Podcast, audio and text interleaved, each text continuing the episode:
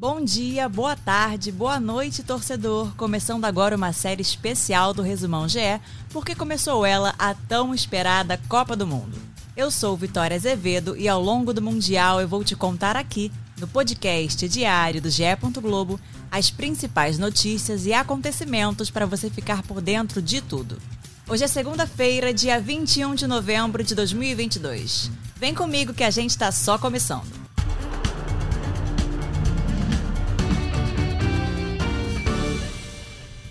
Neste domingo rolou a cerimônia de abertura da Copa do Catar com direito a discurso de Morgan Freeman e sessão de nostalgia com Waka Waka. Logo depois, a bola rolou pelo primeiro jogo desta edição do Mundial. Catar e Equador, ambos do Grupo A.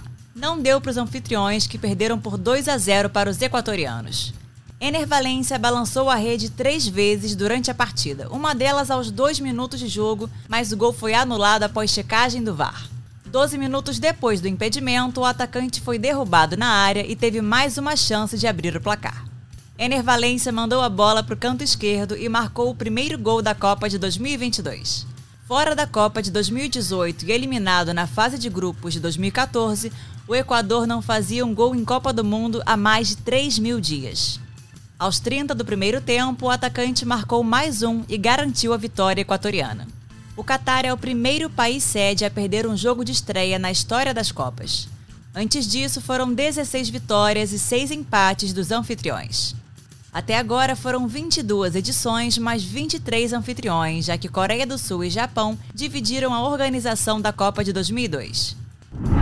No jogo de estreia da Copa, a torcida do Equador marcou presença e ocupou o intervalo da partida com gritos pedindo a liberação da venda de cerveja. No início da semana passada, a FIFA e o comitê organizador anunciaram que haveria venda de cerveja no entorno dos estádios. O plano era iniciar a comercialização três horas antes do início de cada jogo e interromper cerca de 40 minutos antes do apito inicial. Mas, na última sexta, a família real do país decidiu proibir a venda da bebida em todos os horários. O único local com permissão para vender cerveja é o FIFA Fan Fest e apenas das 7 da noite até 1 hora da manhã. Um copo de meio litro custa 14 dólares, cerca de 75 reais. É a cerveja mais cara da história das Copas do Mundo.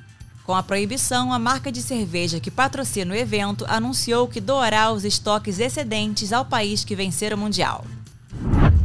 Depois de cinco dias de preparação em Turim, na Itália, a seleção brasileira fez neste domingo seu primeiro treino oficial no Catar. Todos os 26 convocados participaram. O treino não teve a presença do analista de desempenho Fernando Lázaro, que se despediu da delegação em Turim e foi anunciado neste domingo como técnico do Corinthians. A CBF informou que Gabriel Oliveira, analista de desempenho do Fluminense, será o substituto como observador da seleção na Copa do Mundo. No total, serão quatro atividades até a próxima quinta-feira, quando o Brasil estreia contra a Sérvia, às quatro da tarde de Brasília. Agora fique ligado na agenda GE da Copa com os horários de Brasília. Todos os jogos são transmitidos pela Globo, Sport TV e GE.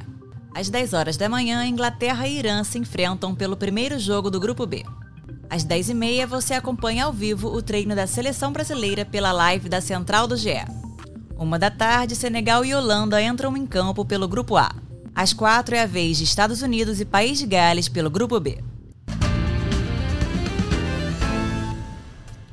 Durante a Copa, você acompanha o podcast A Mesa diariamente às 6 horas da noite com análise dos jogos e comentários sobre tudo que está rolando no Mundial.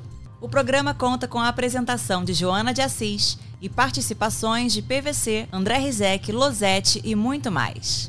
Eu sou Vitória Azevedo e me despeço por aqui. Voltamos nesta terça-feira com muito mais Copa para você.